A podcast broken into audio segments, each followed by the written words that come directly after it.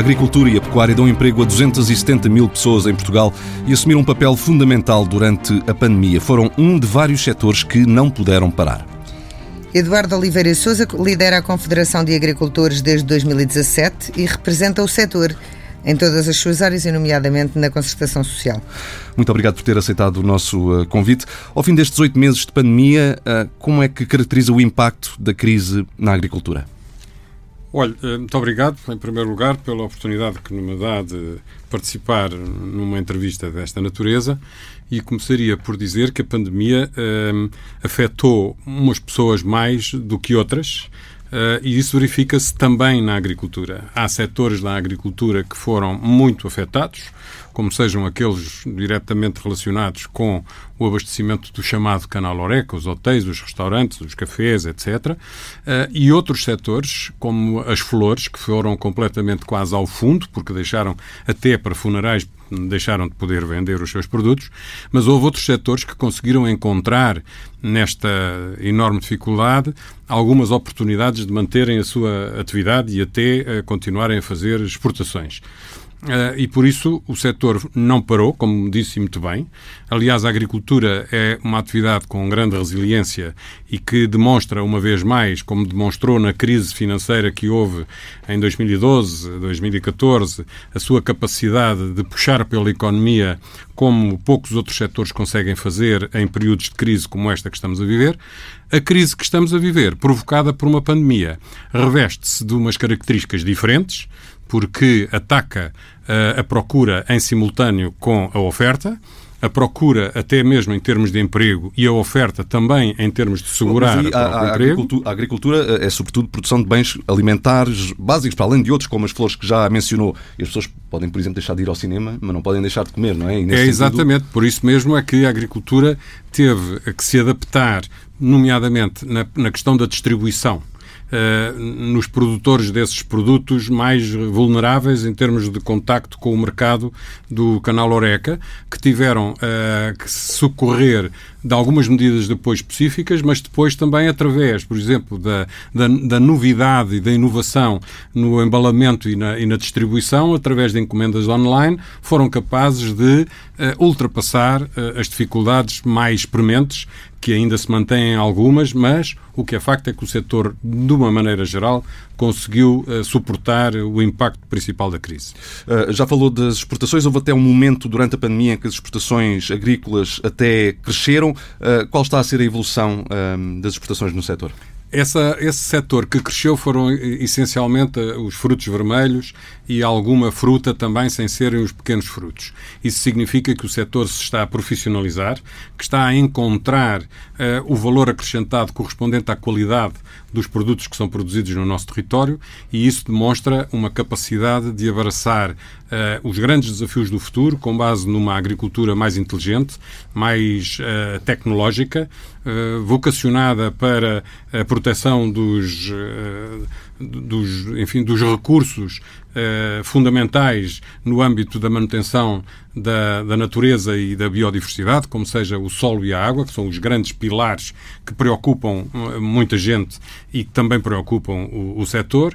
E, e, e, aproveitando já estar a falar nisso, um desses setores, nomeadamente a água, que é um setor altamente estratégico para Portugal, está, na nossa perspectiva, a ser relativamente pouco uh, pouco estudado e pouco encarado em termos estratégicos para que a agricultura do futuro uh, tenha uh, condições de manter esta resiliência que vem demonstrando, mas principalmente de trazer prosperidade e de trazer fixação de pessoas mas, ao território. Mas como assim quando diz que a água não está a ter a atenção que merecia? Uh, foi curioso ter começado a sua intervenção por dizer que a, que a, que a agricultura tem qualquer coisa como 270 mil empregos diretos.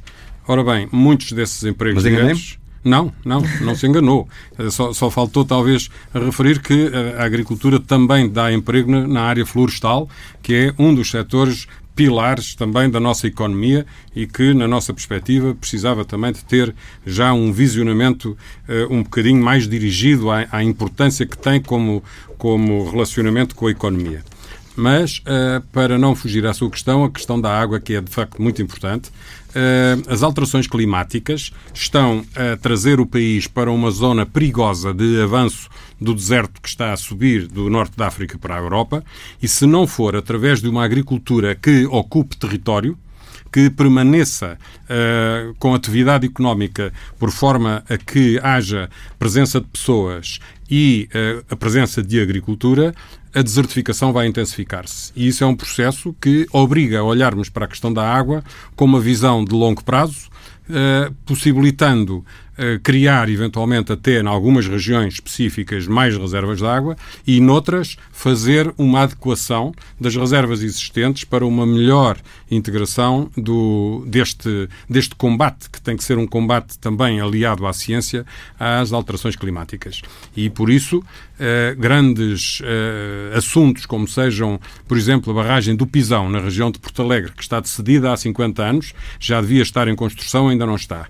Uh, as dúvidas que ainda se colocam sobre a necessidade de criar uma reserva estratégica na região do Tejo, que é conhecido também através da barragem do Alvito ou de, no Rio Ocreza, conforme queiramos. Uma obra fundamental até para proteger a próprio abastecimento de água à região de Lisboa a região do, do, do Trás-os-Montes, que precisa de se vocacionar para uma agricultura mais moderna, assente num uso da água mais eficiente. E um uso da água mais eficiente não significa obrigatoriamente uh, utilizar menos água. Eu não gosto, nem, vou, nem, vou, nem, nem, nem me ouvirão dizer gastar, porque a agricultura não gasta água. Utiliza a água. E isso é muito importante. E, portanto, uh, é um dos setores estratégicos que nós achávamos que devia ter um tratamento político diferente. E o, o Ministério da Agricultura não tem dado resposta, porque essas são preocupações que, que ouvimos é à das... Ministra da Agricultura muitas vezes. Exatamente, só que o setor da água foi retirado do Ministério da Agricultura. Em termos de eh, de gestão e em termos de responsabilidade está uh, estritamente no, na esfera do Ministério do Ambiente. Mas e nós reivindicamos. Ora, aí está. Tirou umas palavras da boca. Nós achamos que o Ministério da Agricultura tem uma política pouco interventiva na gestão da água e deveria ter mais. Deveria ter mais, porque o próprio Ministério da Agricultura reconhece que o regadio é um dos pilares, se não o principal pilar da, da agricultura uh, sustentavelmente em termos económicos e também uh, relacionada com a ocupação do território, uh, com base na utilização da água. se houver uma inversão de valores no sentido de dizer que a água é um bem escasso e porque é um bem escasso não pode ser utilizado, nós vamos está cair num, num beco sem há... saída que não, que não, que não não interessa a ninguém. Um, está a dizer que existe alguma oposição do Ministério, por parte do Ministério do Ambiente relativamente muita, àquilo que é preciso fazer? Há muita relutância em em trabalhar de uma forma proativa nas questões da utilização da água. E isso manifesta-se desde um simples parecer, um simples licenciamento, até a, neste momento, qualquer ausência de, de discussão com o setor sobre o que é que o setor achava que deveria de ser feito para que depois as decisões, obviamente, que pertencem aos políticos. Os, governantes é que têm que tomar as decisões. Mas, Mas um até, tomar, até tomar essas decisões deviam de envolver o, os, os, atores, eh, aqueles que estão no terreno, e de perceberem, através também dos, do conhecimento e da ligação à universidade e, a, e, ao conhecimento adquirido ao longo de muitos anos, a importância que este setor tem e que este, que este eh, caso particular da água tem para o desenvolvimento do país. Mas Sem os, água, vamos, o setor vamos... não é ouvido ou é ouvido, mas depois não se traduz. Eh... Neste momento, eu diria que o setor não é ouvido. Uh, estávamos aqui a falar de, das exportações e do valor acrescentado que a agricultura conseguiu, conseguiu assumir, de, certa forma. Um, em que medida é que esta alteração que houve no, no setor agrícola, nomeadamente com os restaurantes a funcionarem menos e a ser muito mais uma relação diretamente com o consumidor, impactou no, no, nas vendas, quer em quantidade, quer nos, nos preços dos produtos? Nos preços dos produtos eh, não houve alteração, eh, em alguns casos até houve deterioração, houve erosão de preços, porque uh, também houve alguma quebra no poder de compra de alguma, principalmente logo a seguir a, a, ao primeiro confinamento, houve ali alguma dificuldade, as pessoas sentiram quebras nos seus rendimentos, as pessoas que foram colocadas em layoff, etc. E por isso houve ali uma certa contenção na facilidade como as pessoas uh, começaram a fazer as suas escolhas. O que é facto é que as pessoas deixaram de consumir foi outro tipo de bens, porque sabiam que se tinham que dedicar à, à salvaguarda do, do, abastecimento para consumo. E por isso não houve, de facto, nem houve uma grande quebra em termos de, de, de, de consumo, nem houve uma grande quebra em termos de preços. Uh, pelo contrário, houve um acréscimo de custos porque, por exemplo, de uma forma incompreensível, o setor agrícola ficou fora do programa Adaptar.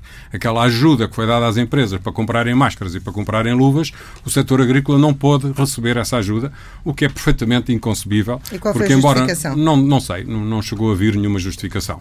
Nós, por exemplo, a CAP uh, antecipou-se às organizações locais e comprou mais de 100 mil euros de material, nomeadamente máscaras e luvas, que depois foram vendidos aos agricultores através das suas estruturas associativas para poderem cumprir as regras que permitiram ao setor estar completamente ileso. Não há notícia de haver focos de infecção no setor agrícola. E isso é extraordinariamente importante. Aliás, o Presidente da República fez, fez questão de visitar uma exploração agrícola no Ribatejo em plena pandemia, em maio, onde esteve a verificar no terreno as distâncias entre as pessoas, as viaturas, uma das questões que nós fomos maltratados outra vez no Orçamento do Estado ao pedirmos para que deixasse de haver, deixe de haver contribuição autónoma sobre as viaturas de transporte de, trabalhadores, que é uma situação perfeitamente inconcebível, uh, ainda por cima agora que as pessoas têm que ou que duplicar os meios ou que fazer viagens a dobrar, portanto com aumento de custos e ainda são penalizados com, com contribuições autónomas sobre essas viaturas que andam a transportar trabalhadores para o campo. Em que, isso... outras, em que outros aspectos é que este Orçamento do Estado maltrata o setor agrícola? A palavra maltrata aqui é, é, é, talvez a palavra não trata, ou seja, por várias vezes nós nos últimos ou anos ignora. Tem, ou ignora, temos insistido para a necessidade e para a especificidade que o setor tem e olhar para algumas matérias com olhos cirúrgicos que permitem beneficiar o setor sem prejudicar minimamente ou pelo menos grandemente o orçamento no seu todo. Dou-lhe um exemplo horas extraordinárias. Neste momento é muito difícil contratar pessoas para fazerem trabalhos na agricultura. E na altura da colheita, os trabalhos estendem-se pelos fins de semana, estendem-se um, principalmente nas, nas colheitas que são feitas em período de, de verão. Os dias são grandes, trabalham-se mais uma, mais duas, às vezes mais três horas por dia. E nós pedimos ao Governo isente os trabalhadores de IRS e de contribuição para a Segurança Social nas horas extraordinárias, até um teto de 200 horas por trabalhador Mas por, por ano. Por falar em, foi, em mão de obra, por foi falar em mão de obra no setor, logo no início da pandemia, o governo uh, determinou que os trabalhadores de outras atividades que estivessem em layoff uh, poderiam usar esse tempo para ir trabalhar na agricultura. Houve procura? Como é que isso ficou? Muito pontual muito pontual, porque é difícil levar pessoas das cidades, em meios próprios, a maior parte delas, para se deslocarem para regiões uh, rurais, uh, mas houve alguns casos, principalmente nas regiões relativamente próximas dos grandes centros onde as pessoas estavam em layoff. Para lhe dar um exemplo, a região do Oeste está relativamente próxima de Lisboa, ou da área metropolitana de Lisboa, e algumas pessoas foram procurar trabalho na região do Oeste porque estava a coincidir com períodos de colheita, por exemplo, da pera rocha ou uh, da maçã da alcobaça ou dos produtos hortícolas que, de uma maneira geral, têm períodos de colheita contínuos. E ficaram, ou seja, voltarão noutra, noutras alturas ou, ou não, um apoio pontual? Não, de uma maneira geral, essas pessoas regressaram aos seus postos de trabalho à medida que esses postos de trabalho foram sendo recuperados. Também uh, foi dito que poderia haver falta de mão de obra para as colheitas por causa da falta de imigrantes. Isso aconteceu de facto ou garantiu-se o trabalho Aconteceu de facto, mas também de uma forma pontual. O país já se preparou nos últimos anos para, o, para, o, para, a contingência, para o contingente de trabalhadores estrangeiros de que necessita. E neste momento, falando agora um bocadinho sobre o, dia, o tema de hoje, que é o tema da vacina, aproxima-se uma época em que nós temos que perceber que decisões toma o Governo em relação à entrada de estrangeiros, se estão ou se não estão vacinados, se vamos ou se não vamos trazer pessoas de fora que possam não vir vacinadas, que é uma das situações que nós precisamos de uh, ter esclarecida muito rapidamente. Na nossa opinião, ninguém deve trabalhar se não tiver devidamente vacinado. É, falamos aqui também de layoffs. Houve muitos layoffs no, no setor agrícola e isso foi, um, foi uma medida em que, que foi aproveitada ou não se justificou? Não se justificou, não havia... embora haja algumas. Para lhe dar uma ideia, houve no universo dos milhares de empresas que recorreram ao layoff, no setor uh, agrícola, houve cerca de 890 uh, eh, empresas, envolvendo um universo de cerca de 7 mil trabalhadores. De que trabalhadores ou que tipo de empresas estamos a funcionar? Uma central fruteira, uh, uma adega, toda a atividade relacionada com o, com o enoturismo e com o turismo rural. Agora, o trabalho verdadeiramente agrícola, esse não recorreu, nem tem condições para recorrer a, a nenhum tipo de layoff. Mesmo porque precisa das pessoas a trabalhar. Obviamente. E por isso é que o, o setor não parou. Uh, nesta, nesta nova fase há também uh, muitos setores, nomeadamente o turismo, de que aqui falámos, com, com muita perda de emprego, com falências. Essa é uma realidade também na agricultura? Ou é uma coisa que é também específica, por exemplo, do, dos enoturismos? É, exatamente. Tudo o que tenha a ver com o turismo uh, é o setor mais violentamente afetado e a restauração, como estamos a, sentir, até pelo que se está a passar em Lisboa e tudo isso. E isso leva-nos, por exemplo, a, a, a falar na, na, na questão muito provavelmente estará em cima da mesa, não, não, não, faltará muito tempo, sobre a questão da segurança do emprego, da criação de novos empregos, que estão completamente uh, a zero. A criação de novos empregos é uma, é uma situação quase pontual uh, e, por isso, nós temos manifestado ao Governo que este ano não há condições para retomar as negociações sobre a alteração do valor do salário mínimo. Porque o salário mínimo é, neste momento, um padrão que, se for alterado, vai, de uma forma imediata, criar mais desemprego. Mas e, é, é, certo que vai ser alterado. Uh, pois ainda não foi anunciado. Uh, mas, mas acredita mesmo que pode não acontecer, que pode não, eu, não subir o salário mínimo? Eu acho que não deveria de subir. Mas não deveria de subir. pode não subir? Eu acredito que possa não subir porque o governo tem que se capacitar da gravidade que é atirar pessoas para o desemprego neste momento. Como eu disse há pouco, esta coincidência entre uma crise na oferta e uma crise na procura vai arrastar até o próprio setor financeiro para uma crise sem precedentes. As crises pandémicas são diferentes das crises relacionadas com os, com os ciclos económicos. E, vai, e a recuperação da nossa economia pelo facto de ser uma economia muito apoiada num setor em atividades de contacto, como seja o, caso do, da restauração ou do, ou do, turismo, vai ter uma, uma recuperação muito lenta. Uh, dizer que o, o, segundo semestre de 2021 já vai ser um semestre uh, normal é, na minha perspectiva, uma afirmação temerária. Ou seja, neste momento, qualquer pessoa que, por causa de uma empresa, de uma empresa que vá à falência, caia no desemprego, é mais uma pessoa que se aproxima da miséria, é pelo menos mais uma pessoa que, se, que, que entra em regime de pobreza. E isso, neste momento, é possível manter se as empresas forem ajudadas a manter o emprego. Não pode haver acréscimo de custos no trabalho. O trabalho é uma fatia muito pesada na conta, na, na conta de, de, custos de, de, uma empresa e no setor agrícola, particularmente naquela em que utiliza mão de obra com alguma intensividade, é muito perigoso nós entrarmos por esse caminho. E por Mas isso... admitia, por exemplo, que o salário mínimo pudesse subir, como é praticamente certo que vai acontecer, mas tendo uma contrapartida, por exemplo, ao nível da taxa social única, como, como muitos têm. Se for matéria objeto de discussão em, em sede de concertação social, estaremos lá para uh, ouvir a proposta ou a contraproposta que nos seja que nos seja trazido. Mas aquilo que nós sentimos é que se tratam de uma espécie de uh, jogos de, de, de acordos políticos políticos para obter votações favoráveis noutras áreas e, e, e, e brinca-se, entre aspas, com este assunto, levando, como eu dizia, pessoas para o, para o, desemprego, que era aquilo que nós não desejaríamos que acontecesse, fruto dessa uh, decisão. O Ministério da Agricultura prevê chegar ao final deste ano com cerca de mil milhões pagos aos agricultores e diz que já desembolsou metade disto. Os apoios às empresas do setor são uh, suficientes? Ora bem, estamos a falar de duas coisas diferentes. Uh, os dinheiros que o Ministério da Agricultura canaliza para os agricultores são dinheiros da política agrícola comum. Não há dinheiros do orçamento do Estado. Uh, aliás, há. Há porque numa das dos envelopes financeiros da política agrícola comum, o chamado segundo pilar, tem uma participação do Estado português.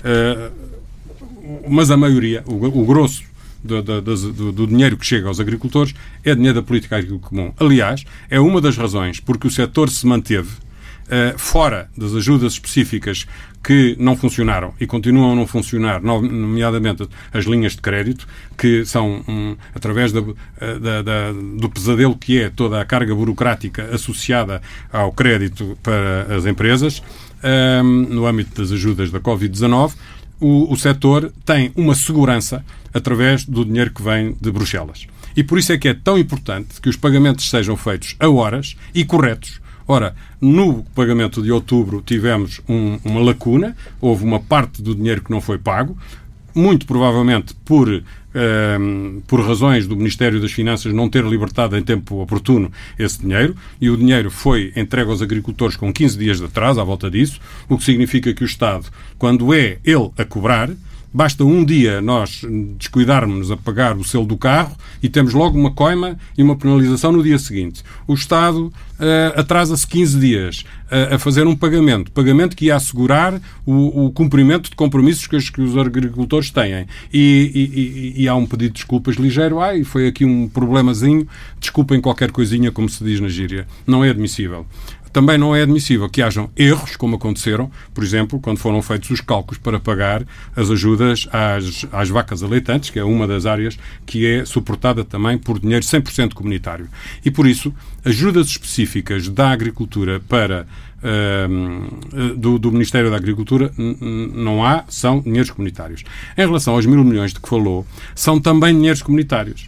E aí sim há uma participação do Estado português, porque há 20% à volta disso que uh, faz parte do, do, pacote que o orçamento contempla e que vem do orçamento do Estado.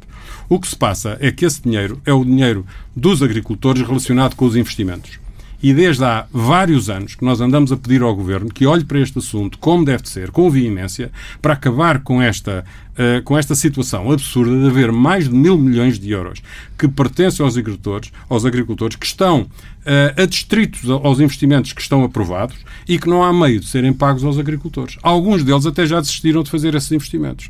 Mas estes 500 eh, estes, esta metade de que, de que a Ministra falava, chegou ou não chegou, chegou ao setor? Chegou, mas não tem a ver com este dinheiro. Quer dizer, eh, pode haver alguma, algum destes, dessas verbas que também sejam pagamentos associados ao segundo pilar. É verdade. Mas o grosso da coluna está por, está por, por executar. Uh, estamos com 65% de execução e 95% de comprometido. Portanto, o dinheiro está todo comprometido, então que se resolva de uma vez por todas, se necessário for com a colaboração das organizações de agricultores, a CAP já manifestou disponibilidade para ajudar, se necessário for para contactar agricultor a agricultor, por telefone, etc., para desbloquear esse dinheiro, para que esse dinheiro não corra o risco de maneira nenhuma, como eu espero que não aconteça, de poder vir a ser uh, devolvido a Bruxelas. É dinheiro que está aprovado, pertence ao setor agrícola, faz falta ao setor agrícola e é com esse dinheiro que a agricultura se pode modernizar e voltar e, e, continuar o seu progresso, de, o, seu, o seu caminho de progresso que tão necessário se coloca face aos desafios que a União Europeia está a lançar, como sejam estes desafios associados ao Green Deal, etc. Uh, Bruxelas prolongou as regras da política agrícola comum até que a nova PAC uh, esteja em vigor, mas acrescentou-lhe... O chamado período de transição. Exatamente. Uh, acrescentou-lhe novos elementos para que a transição seja suave. Foi esta a expressão que foi usada. Estas regras transitórias são positivas para o setor? Ora bem, estamos a falar de duas coisas também que se parecem, as, as mesmas palavras às vezes são utilizadas para coisas diferentes. O período de transição é fruto da impossibilidade de nós entrarmos nas regras da nova política agrícola comum comum agora no período em que ela acaba. Porque o ano do encerramento da política agrícola comum é agora, no final de 2020.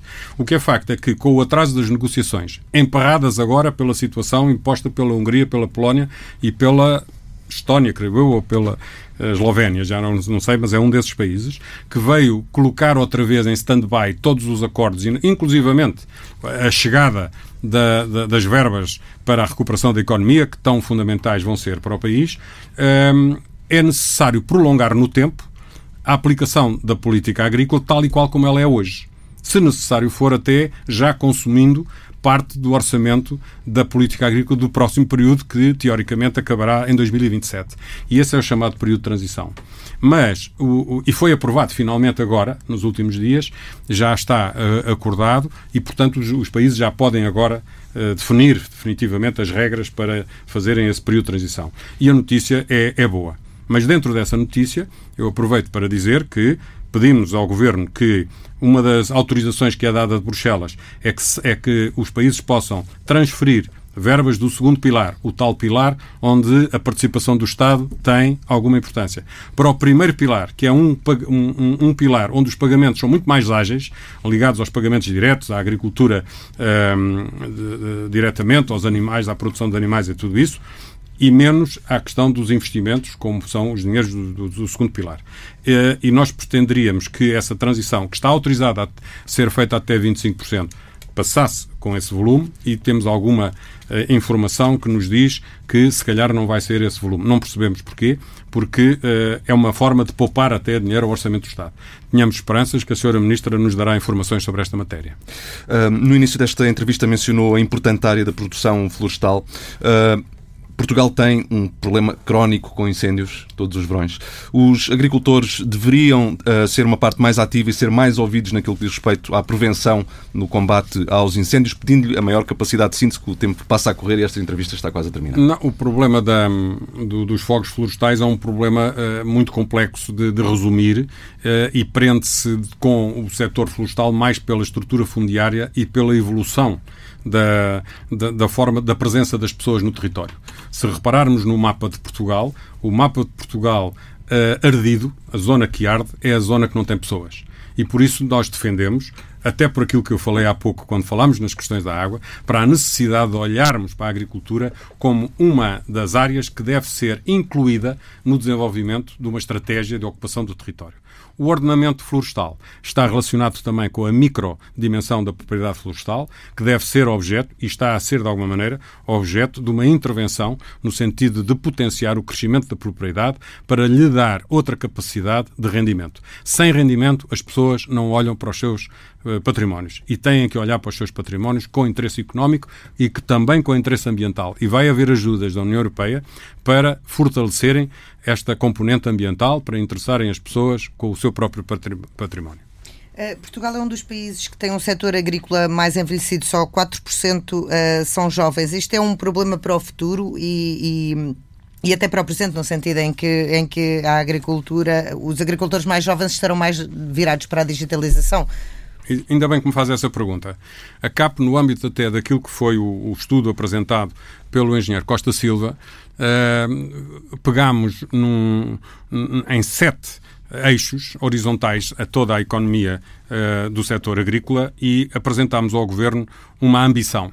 Uma ambição 2020-30, onde a tecnologia é um dos principais elementos. A juventude e não só a juventude os agricultores mais dinâmicos abraçam a tecnologia. E é com base na tecnologia que vai ser possível dar corpo àquilo que eu vi o vice-presidente Timmerman da, da, Comissão dizer, nós caminhamos para uma agricultura hipermoderna. O que é que é uma agricultura hipermoderna? É uma agricultura baseada na internet. Uma das da, da, dos desafios que lançamos ao Governo é, através dos fundos que aí vêm, modernizar a internet nacional para que em qualquer parte do país haja capacidade de colocar digitalização a funcionar. Através dessa digitalização, irmos para a agricultura altamente tecnológica e, através disso, beneficiar o ambiente, aumentar a produtividade e aumentar o rendimento. Com essas vertentes, nós conseguiremos desenvolver várias matérias. A questão das energias, a questão da gestão da água, a questão da ligação às universidades. As universidades estão, elas próprias, abertas a uma integração de conhecimento com o setor propriamente produtivo e isso faz-se muitíssimo com jovens. A Ministra da Agricultura insiste que é necessário levar os jovens para o interior. Enquanto não houver internet de qualidade e enquanto não houver dignificação da, da, da atividade agrícola, e para haver essa dignificação tem que haver uma economia pujante, o que nos liga outra vez à questão da água, precisamos de jovens. E os jovens irão quando perceberem que têm condições para ter uma vida digna, com qualidade, mais até do que aquela que conseguem obter na, nas regiões urbanas. Falando ainda das soluções digitais, diz-me que elas estão a ganhar força no setor. Já acontece muito estas. estas Aqui, bem eh, perto tipo de Lisboa, de Uh, se no verão for até à região de Vila Franca, a senhora vai ver a rega a ser conduzida com base em informações chegadas ao telemóvel por leitura de sondas que estão ligadas à internet, alimentadas com energia solar, e o agricultor consegue, através do seu telemóvel, fazer a gestão de, de saber se as plantas precisam de regar, se precisam de, de ser tratadas para alguma, contra alguma doença. Hoje em dia já existe tecnologia que pode, através de um drone, ir tratar 10 metros quadrados em vez de tratar o campo todo, e quando se fala em reduzir as pesticidas, fala-se nisto. Uh, não, não, há muita tecnologia que está já acessível e por isso era preciso que o setor dessas mãos, que houvesse uma, uma, uma maior envolvência também até da, da, das políticas do, do, do Ministério para uh, se focar nestas questões para dar corpo a esta tecnologia. Muito... O setor uh, agrícola tem uma relação intensa com as grandes cadeias de distribuição em Portugal, mas uh, é frequente haver relatos de pressão do retalho sobre os produtores, com alguns agricultores e empresários também do setor da pecuária a queixarem-se por vezes de que lhes são impostos preços que não compensam o, o custo de produção. Uh, é uma relação equilibrada aquela que existe entre o retalho e o setor agrícola? É de facto uma relação estreita. Às vezes não é uma relação equilibrada maioritariamente é equilibrada e tem sido feito um caminho muito longo e agora, durante a pandemia, esse caminho tomou formas. Uh, houve, inclusivamente, participação direta de algumas cadeias no escoamento dos tais produtos que há pouco falámos que tinham tido quebra de, de, de, consumo. E por isso é uma matéria que não pode de maneira nenhuma deixar de ser continuada, porque há vontade dos dois lados de criar entendimento. Mas uma coisa é certa: cada um tem os seus interesses. Isso é salutar, desde que haja uh, honestidade e que haja frontalidade na forma como, como os assuntos são, são tratados. E para isso também há instrumentos que balizam os excessos que por vezes surgem. Tempo agora para a análise do economista João Duque. João, sei que tens contigo alguns dados que são uma espécie de eh, medição do pulso dos consumidores nestes últimos meses. É verdade. Um, um protocolo que o ISEG, a minha escola e a CIBS estabeleceu permite-nos ter acesso a dados e estes dados são praticamente, são mesmo em cima do tempo real, porque já se conseguem medir as operações do mês de novembro e comparar com o mês correspondente do ano anterior e também outubro. E, portanto, nós começamos agora a ter uma, uma ideia mais próxima daquilo que é a atividade dirigida muito ao consumo das famílias e, portanto, temos que, diga-se de passagem, representa praticamente dois terços do PIB português. Para quem não sabe o que é a CIBS, é a gestora da rede multibanco, é disso que estamos a Ora falar. Ora bem, estamos a falar de todos os pagamentos em cartão, em, em casa, de, de, de webbank, mais das caixas multibanco, pagamentos de cartões eletrónicos, etc. Portanto, MBWay, que também é MBWay, portanto, tudo que são esses pagamentos é feitos através eletronicamente passa aqui. E aquilo que se, verificou, que se está a verificar é que eh, havendo, começou a sentir-se alguma recuperação da economia depois de termos batido muito em baixo nos meses de abril, maio, junho, por ali, e começou-se a recuperar. E agora em outubro, até face a outubro do ano passado, estava a começar a haver um pequeno sinal de esperança, pois este novembro, ao voltarmos para casa, a reconfinarmos, eh, eh, levou um abaixamento muito significativo das operações de pagamentos e, portanto, nós eh, registramos qualquer coisa como uma quebra de 7,7%, que, somando a outubro e comparando com o outubro e novembro do ano passado, permite apontar para uma quebra que neste momento está a verificar que rondará, conforme uma coisa ou outra, isto é, metendo ou não os meios de pagamento através dos levantamentos, qualquer coisa como 4 a 6% de quebra. E, portanto, isto Uh, Estamos a é falar, pior... na verdade, de uma curva em W. Em W, exatamente. Em W, que ainda não é um W porque falta a perna que sobe. Pois, é exatamente. Pelo menos a sensação que eu tenho é que estamos outra vez a escorregar e, e, esperemos que no primeiro trimestre de 2021 se comece já outra vez a recuperar é a minha expectativa em função daquilo que é, eventualmente, uma evolução das notícias boas sobre a, a vacina. Já lá vamos. Relativamente ao, aos setores, os setores que neste momento e neste, digamos, último trimestre do ano estão a ser mais afetados são aqueles que nós já estaríamos à espera, nomeadamente os que se relacionam com as agências de viagem, por exemplo, são praticamente paradas, quebras de 90% praticamente. Portanto, só para imaginarmos o, digamos, o pânico em que estas pessoas estão a viver. Uh, o alojamento, quebras de 50% de volume de, de, de, de operações. Uh, a restauração, com quebras de quase 30%. Portanto, estamos a falar de outubro e novembro somados quebras de 30% no, no volume Face ao mesmo período do ano passado? Do ano passado, exatamente. Um, e digamos que, ou, ou, por exemplo, até os transportes, transporte terrestre, as caminhonetas do turismo, etc. Portanto, nós sentimos isso, não é? Os, os movimentos, os, os táxis, importa, etc. Importa uh, realçar que são dados que não representam a totalidade do consumo, mas que podem ser lidos como um sintoma do que está a acontecer. É, são dados coincidentes, digamos, indicadores que depois vão permitir, de forma mais agregada e com outro tipo de informação, medir os componentes, digamos, do, da, da despesa e, portanto, medição do consumo. Chamou-me a atenção a quebra de 30% na restauração por ser menor do que aquilo que se poderia supor.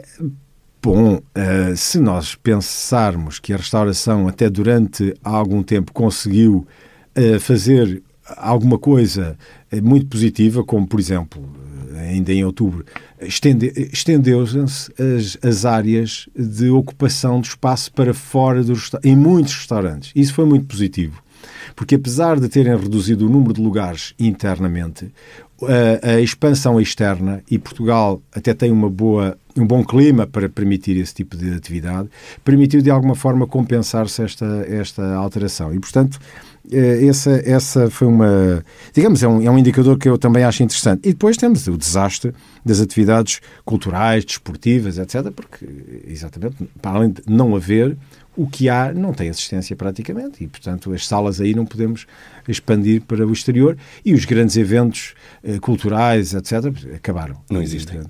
temos esse, são, esse... são dados importantes e que nos permitem uh, tirar o pulso, digamos assim, à economia real, aos gastos dos consumidores. Há um outro tema sobre o qual um, vou questionar, João, que tem a ver com o plano de vacinação, mas não é o nosso, é a importância de um outro. Queres dizer qual é? Sim, exatamente. É o britânico. Eh, portanto, eu quase que diria que é mais importante para nós que as coisas corram muito bem no Reino Unido, em termos de vacinação e de logística, do que em Portugal. Eu explico porquê. Porque o maior contingente de turistas tem origem no Reino Unido. E se eles se vierem, se eles se vacinarem depressa e bem, eles podem vir com confiança para Portugal, porque sabem que podem, estão protegidos por natureza estão protegidos. E isso é muito importante. Uh, para além de que o pico do turismo de atração será no verão, e portanto, nessa altura também eu espero que nós já tenhamos os nossos problemas resolvidos, mas é fundamental que no Reino Unido as coisas corram muito bem e em todos os outros uh, países de origem de turistas, com expressão. Eu estou a falar de Espanha, estou a falar da Alemanha, estou a falar da França, estou a falar, portanto, vários países europeus que são muito importantes e que é, é muito importante que nós ficamos aqui a torcer as figas para que as coisas corram muito bem nesses países. A vida do dinheiro aos sábados com o Diário de Notícias e Jornal de Notícias e para ler, ver e escutar em permanência em tsf.pt.